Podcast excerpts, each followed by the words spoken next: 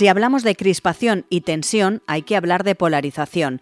En el contexto de la política se habla de este término cuando la población parece repartirse entre posiciones opuestas. No existe un punto medio o un lugar de encuentro entre las diversas opiniones que parecen irreconciliables. Es evidente que la polarización se ha incrementado en los últimos años en nuestro país. De hecho, las redes sociales se han llenado de mensajes de preocupación por la crispación política que vive España. ¿Podemos hablar de una escalada de crispación? ¿Deberían los dirigentes políticos moderar sus discursos? ¿Es una tendencia internacional o hablamos de un fenómeno local? Hoy en Plaza al Día, crispación política o política de la crispación.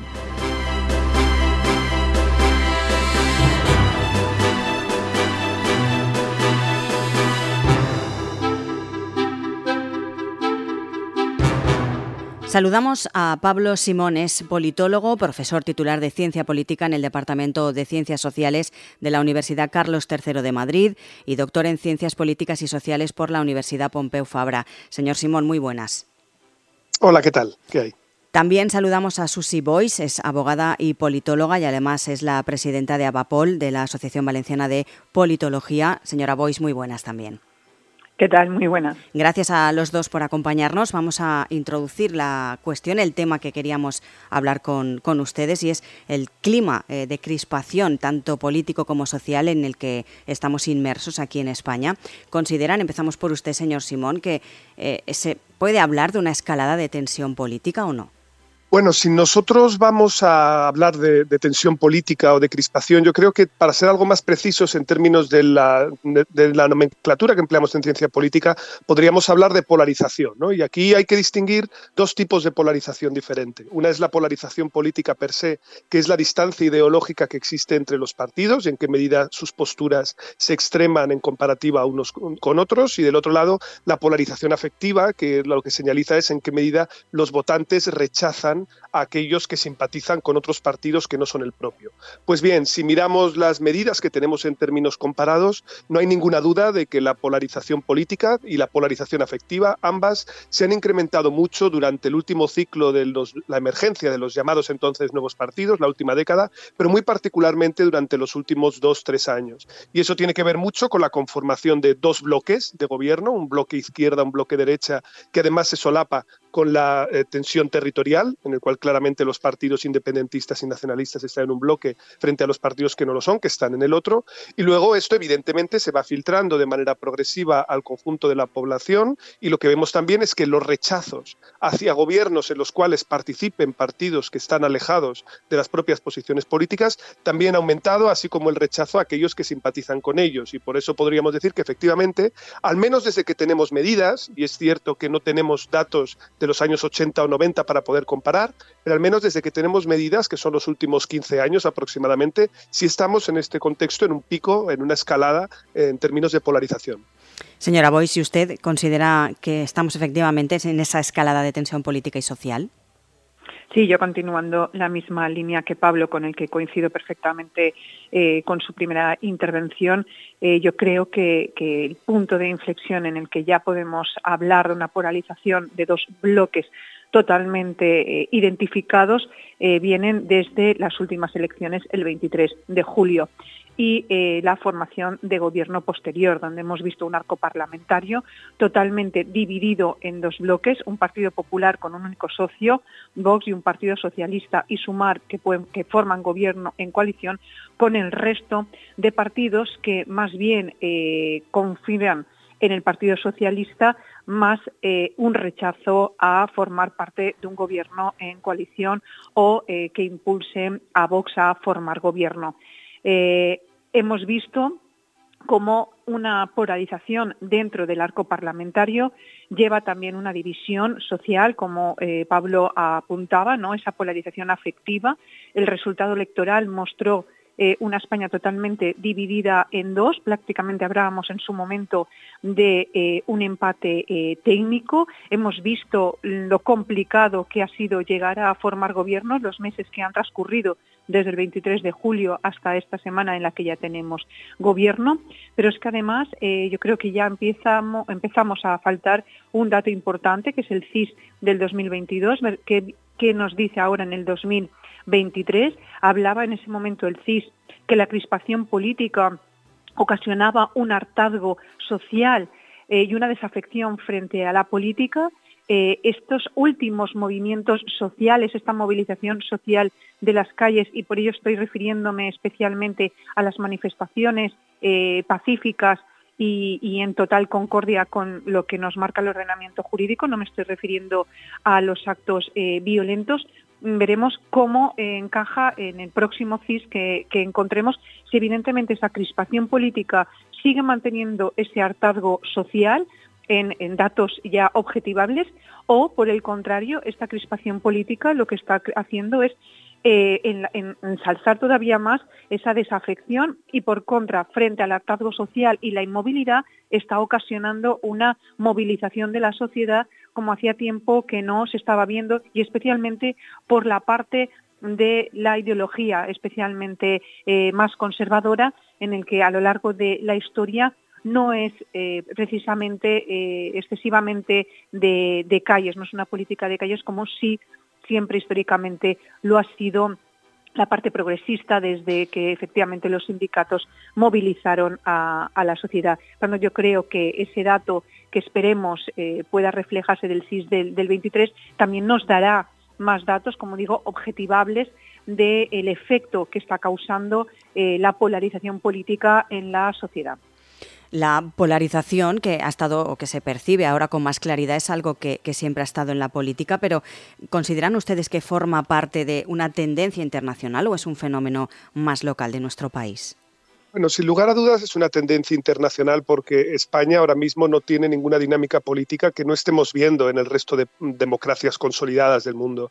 Cuando hablamos de fragmentación política, eh, volatilidad electoral, emergencia de partidos con posiciones más extremas, dificultades para formar gobierno, polarización o, eh, digámoslo así, eh, posiciones más extremas entre los partidos del arco parlamentario, pero también mayor discrepancia entre eh, votantes en función de posiciones ideológicas. Bueno, esto lo estamos viendo en todo Occidente y por lo tanto yo creo que más allá de cómo se manifiesta específicamente en cada país, que depende del contexto, depende de su problemática. Por ejemplo, en España la cuestión territorial está presente, pero no lo está en otras democracias como en Estados Unidos o como recientemente hemos visto en Argentina o como en Alemania.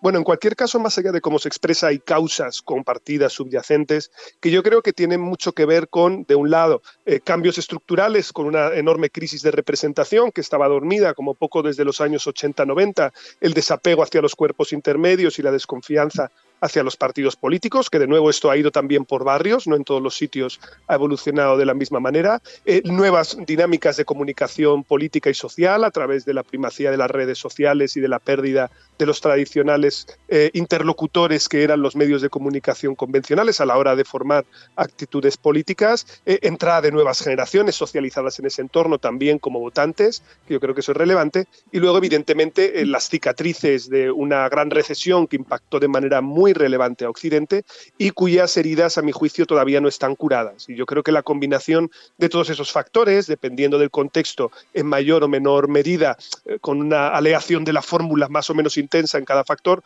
yo creo que es lo que explica que estemos viviendo estas dinámicas. Por lo tanto, eh, yo creo que el titular sería que Spain is not different, es decir, que nada de lo que estamos viviendo en nuestro país es muy diferente a lo que se ve en otros lugares. Eh, ha, nombrado usted las redes sociales. Eh, antes, hace años, no existían. Eso también está ayudando a este clima, ¿no? Sí, ciertamente. Eh, yo sí pienso que las redes sociales ahora, al menos con los datos que tenemos encima de la mesa, no son un elemento clave. Por ejemplo, por lo que toca a nuevas generaciones. según los datos del Instituto de la Juventud, ya tenemos a los menores de 30 años eligiendo como vía prevalente para informarse de política las redes sociales o Internet. Por tanto, esto lo cambia todo, lo cambia en términos de la conformación de cámaras de eco, eh, porque la gente autoselecciona los contenidos y por lo tanto se forman más burbujas comunicativas, el peso que tienen los algoritmos, también la configuración de determinadas actitudes o aproximarnos a determinadas visiones del mundo, el que se haya vuelto todo más audiovisual y por lo tanto que la discusión más reposada haya perdido espacio frente a, lo que debería ser eh, lo más expresivo, lo más vistoso de determinadas formas de comunicar que a lo mejor hace 10 o 20 años eran impensables. Eh, bueno, pues todo eso yo creo que tiene desde luego un efecto que no es fácil de cuantificar, pero que yo no creo que haya demasiadas dudas de que impacta en todos nosotros y también, por supuesto, en nuestra democracia. Creo que sobre todo también es mucho más sencillo, entre comillas, sencillo, eh, insultar a través de redes sociales porque no tienes a la otra persona que estás insultando cara a cara, ¿no? ¿Consideran ustedes que el empobrecimiento del lenguaje ayuda también a este clima de polarización, señora Boyce? Sí, es que además eh, yo introduciría otro factor al que comentaba eh, Pablo, toda esa situación de crisis de sistema, de esa nueva comunicación, eh, la política de crispación. Hablamos de crispación en la política, pero hay que analizar también este factor, la política de crispación. Es decir, dentro de ese marco que Pablo ha descrito, nace la posibilidad de partidos políticos eh, hasta este momento, dijéramos, eh, vamos a utilizar eh, la palabra anestesiados o por, lo menos invisibilizados, han visto la oportunidad de hacer de esta nueva comunicación y de esta crisis de sistema, esta grieta que se abre en el sistema para introducir esa política, como hablamos de ese lenguaje ¿no? que preguntabas, mucho más crispado, ese lenguaje que muchas veces nos da la sensación de que se impune a cualquier eh, ordenamiento jurídico y no lo es, pero sí que es verdad que lo que consigue es una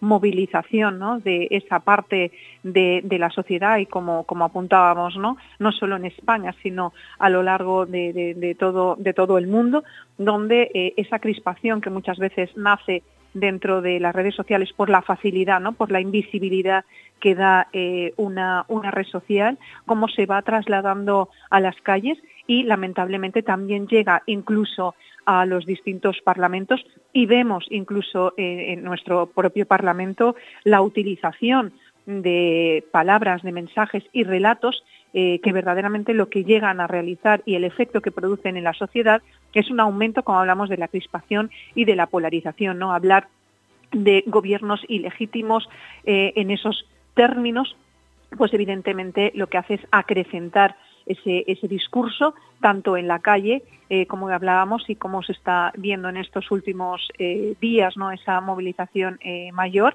incluso llegar a momentos de, violencia, pero también especialmente a través de las redes sociales, entre comillabas, ¿no, Lucía?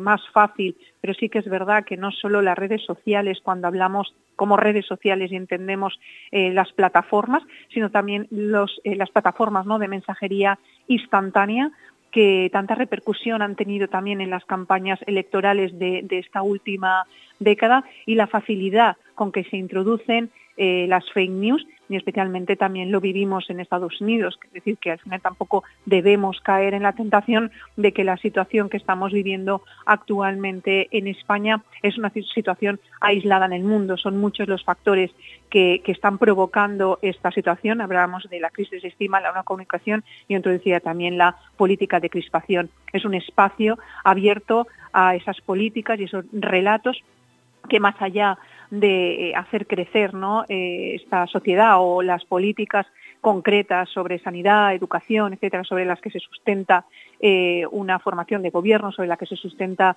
un parlamento y, en definitiva, sobre la que se sustenta un Estado, queda muy lejos ¿no? de esos relatos que son meramente disruptivos.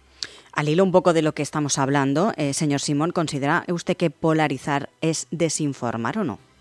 Bueno, eh, no necesariamente. Vamos a ver, eh, la polarización e, es, y voy a plantear algo tal vez un poco controvertido, pero mm. la polarización no es algo negativo per se. Es decir, que los partidos políticos defiendan posiciones ideológicas diferentes y estén alejados entre sí es algo propio de cualquier democracia. Y, por ejemplo, las medidas comparadas que tenemos indican que la polarización aumenta cuando hay elecciones precisamente porque los partidos quieren distanciarse entre sí, mostrarse como distintos y luego cuando llega el momento de formar gobiernos vuelven a converger la polarización se desinfla porque evidentemente ellos tienen que ser cercanos. Eh, la, polarización realmente lo que obedece muchas veces es a una cierta angustia existencial por parte de los eh, partidos políticos y de los líderes. Y es que mm, lo que sabemos es que en un contexto tan variable como el que tenemos ahora, en el que las lealtades partidistas se mueven mucho, un mecanismo defensivo que tienen los líderes políticos para tratar de em, blindar a su electorado es tratar de polarizar, es decir, es tratar de alejarse de las otras ofertas políticas, precisamente para asegurar esto un blindaje partidista por el que la gente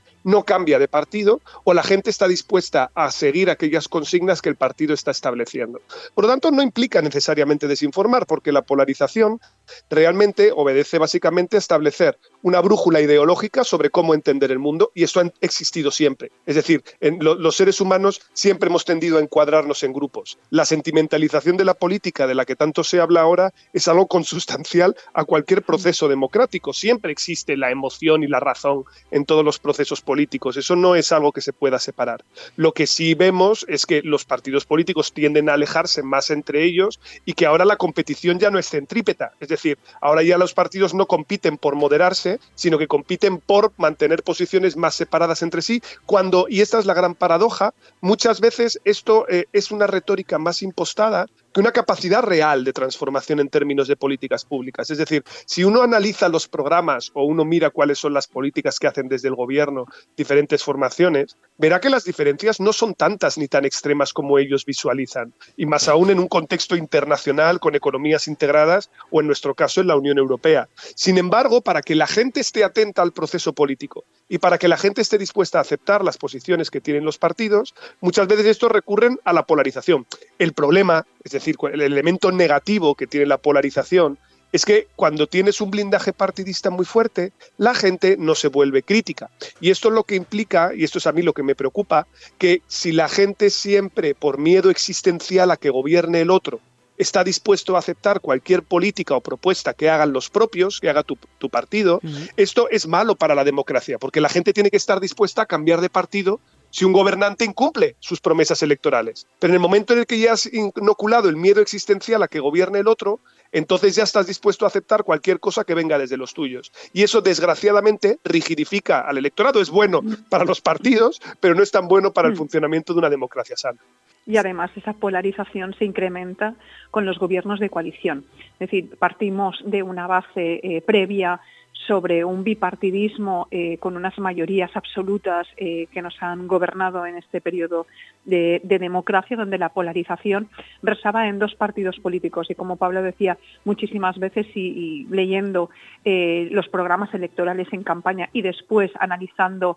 las políticas públicas que han hecho diferentes gobiernos, evidentemente hay, hay más cosas que les unen, que les diferencian, pero efectivamente se visibilizan esa polarización, evidentemente, de cara a su electorado. Y digo que se aumenta en la coalición porque, claro, cuando llegamos a los gobiernos de coalición, la polarización del partido político ya no es tanto, y además eh, respecto al adversario político que se encuentra al otro extremo ideológico, sino dentro de su propio bloque ideológico y por tanto tiene que diferenciarse para conseguir captar ese, ese voto eh, dentro de un propio eh, contexto ideológico eh, similar, al menos de cara al electorado. ¿no?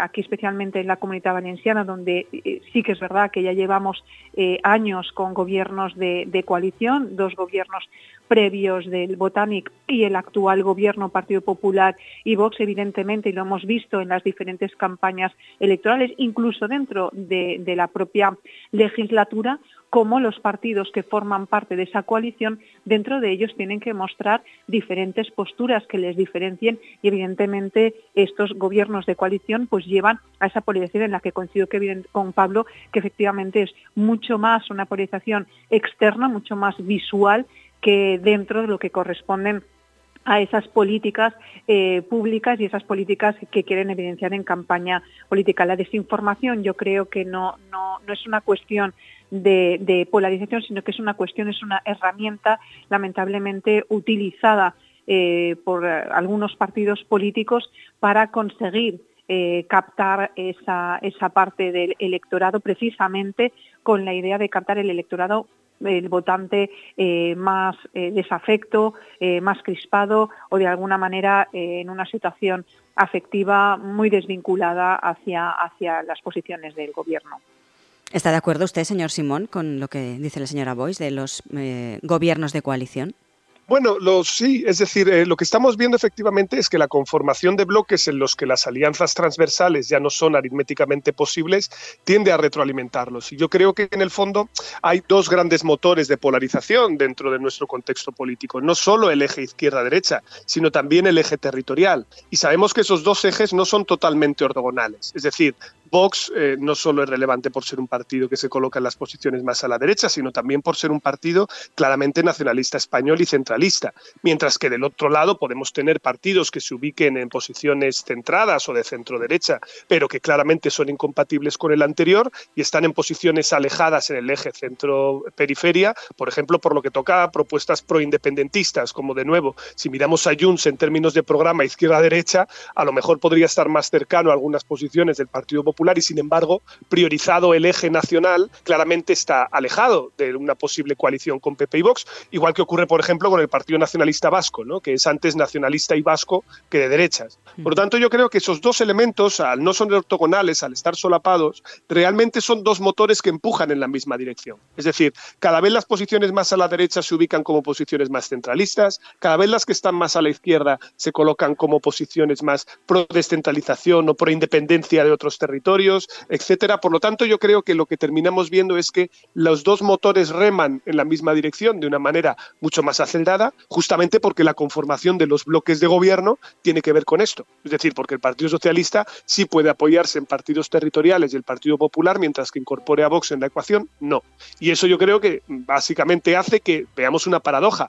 Eh, nosotros ahora mismo en la fragmentación que hay en el Congreso de los Diputados hemos vuelto a niveles muy parecidos a los del año 2011. Vamos a ver, ha habido un retroceso claro en la presencia de partidos. Los partidos PP y PSOE han salido beneficiados en los pasados comicios, son más fuertes, pero sin embargo las alianzas están hechas en torno a estos dos bloques. Y eso hace que paradójicamente la fragmentación sea una cosa, pero la polarización sea otra, y la polarización hoy pueda ser superior a un entorno más fragmentado, a lo mejor en el año 2015-2016, donde, por ejemplo, se podía especular con alianzas transversales, ¿no? que pudieran incorporar, por poner un ejemplo, a PSOE y a Ciudadanos. Eso ya no está encima de la mesa. Por tanto, yo creo que efectivamente las coaliciones, la dinámica de bloques, es un elemento que también ha tendido a incrementar esa polarización. Hay algunas voces que dicen que puede existir un paralelismo de lo que está ocurriendo ahora con alguna otra situación histórica del país. Eh, ¿Qué consideran ustedes? que la historia no se repite pero rima. Es decir, yo comprendo perfectamente que haya gente que piense que esto se parece mucho a otros contextos, pero afortunadamente eh, las sociedades cambian y las sociedades también aprenden. Por lo tanto, más allá de lo que podamos ver en términos de lo simbólico eh, y más allá de lo que podamos ver en términos de esta polarización a veces asfixiante, pero para los que muchas veces el español medio eh, tiene mecanismos por los que se protege, entre otros el desenchufar la radio, es decir, muchas veces lo que estamos viendo ahora, según el Eurobarómetro, son incrementos en la gente que dice que no eh, se manifiesta políticamente o que no habla, es decir, vemos como las dos dinámicas los que se quedan en política se polarizan más, pero una parte del ciudadano desenchufa. Bueno, yo creo que desde la perspectiva de opinión pública, nuestra sociedad, que a diferencia de, otras, eh, de otros lugares, es más familiarista y por lo tanto prioriza también las relaciones sociales frente a otro tipo de maneras de, de vincularse con la comunidad. Y luego el hecho de que afortunadamente nuestro país está muchísimo más modernizado, mucho más avanzado,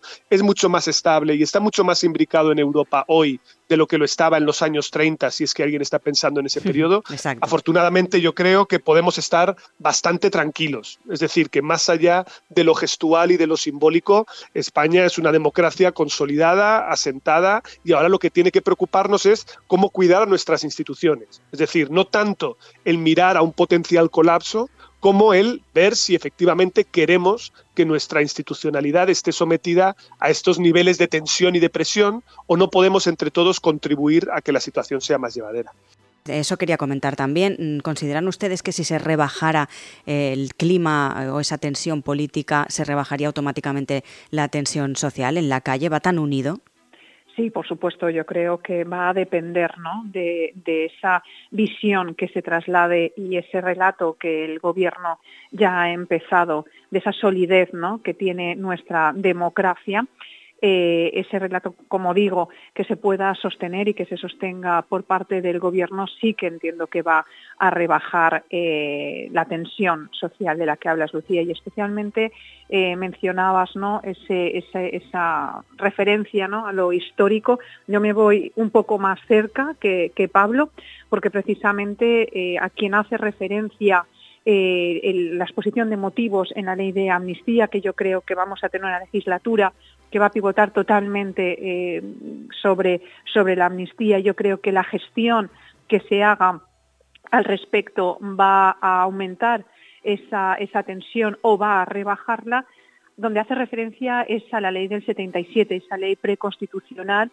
que es la ley de amnistía eh, que tuvimos en España para pasar ya de la dictadura a la transición y posterior una democracia consolidada como la que tenemos en este momento. Eh, si leemos toda la exposición de motivos, vemos que refiere eh, constantemente a esta ley preconstitucional del 77 y al dictamen posterior del Tribunal Constitucional. Como decimos, la historia no se repite, pero muchas veces es similar. Y veremos, y veremos, no, no dudemos que lo veremos, qué opina de esto el Tribunal Constitucional actualmente, incluso qué opina ¿no? el Tribunal de Justicia Europeo, porque evidentemente los partidos de la oposición, especialmente el Partido Popular, recurrirá, como ya lo ha comentado, a tribunales superiores, al Tribunal de Justicia Justicia Europeo para evaluar si esta comparativa de la situación actual es eh, al menos eh, análoga, similar a la del 77 y que comporte, por tanto, la necesidad de promulgar la ley de, amnistía. Por yo creo que va a quedar en manos del Gobierno la gestión, especialmente el relato que se visualice eh, de cara a la sociedad, de que efectivamente estamos en una democracia consolidada, en un Estado de Derecho eh, donde hay una seguridad y una garantía eh, de la estructura del propio, del propio Estado, esa protección frente a los ataques del Estado y, como decía, ¿no? esos relatos mucho más polarizados y mucho más crispados de relatos de gobiernos ilegítimos yo creo que va a ser la gestión más importante a la que se va a enfrentar el Gobierno de España en esta legislatura. Señor Simón. Y bueno, yo solo pediría una cosa, que a lo mejor es un ruego en el desierto, ¿no? que es eh, que nuestra clase política, también mediática, es decir, en general todos aquellos que tienen un micrófono delante, eh, fueran más mesurados en sus exposiciones públicas. Es decir, yo creo que eh, la templanza y la moderación es un valor que va a ir al alza durante los próximos meses, precisamente porque vamos a ir a un entorno tan asfixiante en términos de retórica, que eso yo creo que lo que va a generar no solo el hartazgo del que, al que me refería antes, sino también que puede tener implicaciones muy graves para el funcionamiento de nuestra institucionalidad. Al final, si estamos en un entorno en el que recurrimos a la hiperinflación de adjetivos, hablando de dictadura, de golpe de Estado, de colapso de la democracia, de disolución de España, el problema de todo esto es que termina eh, influyendo en la opinión pública, porque todo eso se filtra hacia abajo y termina generando un miedo existencial en un segmento relevante de la población, el cual considera que efectivamente estamos en ese entorno. Y evidentemente la implicación o el corolario de asumir que eso va a ocurrir es que cualquier ciudadano tiene el deber moral de oponerse por tierra, mar y aire a cualquier tipo de medida que vaya en esa dirección. Si efectivamente tenemos que pensar que ya estamos en una dictadura o que se está produciendo un golpe de Estado, eh, evidentemente como ciudadanos tendríamos que actuar. ¿no? Y el problema de estar generando esa hiperinflación eh, en términos de adjetivos y esos excesos verbales, yo creo que es lo que termina induciendo el que podamos ver situaciones de tensión social que no son deseables. Entendiendo, como siempre, que la protesta es perfectamente lícita, legítima, se puede uno manifestar, eh, puede protestar, puede eh, eh, estar incómodo con el gobierno, faltaría más. Eso es lo propio de cualquier democracia sana. y, y yo me alegro de que la gente lo haga si considera que tiene que hacerlo. Pero lo que tenemos que pedir a nuestros gobernantes es que sean más cautos cuando emplean el lenguaje porque tiene una responsabilidad pública, porque no es que ellos necesariamente den ejemplo, pero sí son los que construyen cuál es la esfera de comunicación que tenemos en nuestro país. Y yo creo que eso merece la pena ser cautelosos. Señora Boyce, una última conclusión. Sí, bueno, pues me gustaría seguir con el hilo de, Pablo, con esa cautela del mensaje. Él decía, no tienen que dar ejemplo, pero sí que es verdad que una de las características que al menos buscamos en, la clase política en general, al menos es que sean ejemplarizantes, ¿no? Ejemplarizantes en su, eh, en su relato, porque evidentemente, como hablábamos, ¿no? El relato que estamos escuchando en el arco parlamentario como representante eh, de la soberanía popular eh, va calando ¿no? en, la sociedad eh, y yo creo que esto hay que revertirlo, es decir, es la sociedad la que debe impulsar también ¿no? esas políticas que dentro de la polarización y dentro de la fragmentación totalmente permitido y además enriquecedor ¿no? dentro de de cualquier sistema eh, parlamentario, pues sea dentro de un tono, como digo, que, sea eh, en beneficio ¿no? siempre de, la propia, de la propia sociedad y evitar estos lenguajes que lo único que, que consiguen, más allá de lo que estábamos hablando, de la polarización, de la crispación o del aztargo es poder llegar a situaciones eh, que esperemos que no tengamos que, ver y que evidentemente vayamos viendo, ¿no? Como cada noche eh, las situaciones de violencia se vayan reduciendo, porque evidentemente no solo es lícito la manifestación eh, pacífica, sino que además, como digo, es enriquecedor y debe ser desde abajo, ¿no? desde la sociedad, como decimos, la que impulse esos movimientos y esos cambios políticos que finalmente se revierten en la propia sociedad que hace este impulso. Pues Susi Bois, abogada y politóloga, además de presidenta de Abapol, gracias por acompañarnos y por darnos su análisis. Gracias a vosotros. Y don Pablo Simón, politólogo y profesor y además doctor en Ciencias Políticas y Sociales por la Universidad Pompeu Fabra, gracias también por acompañarnos. Muchas gracias, un abrazo.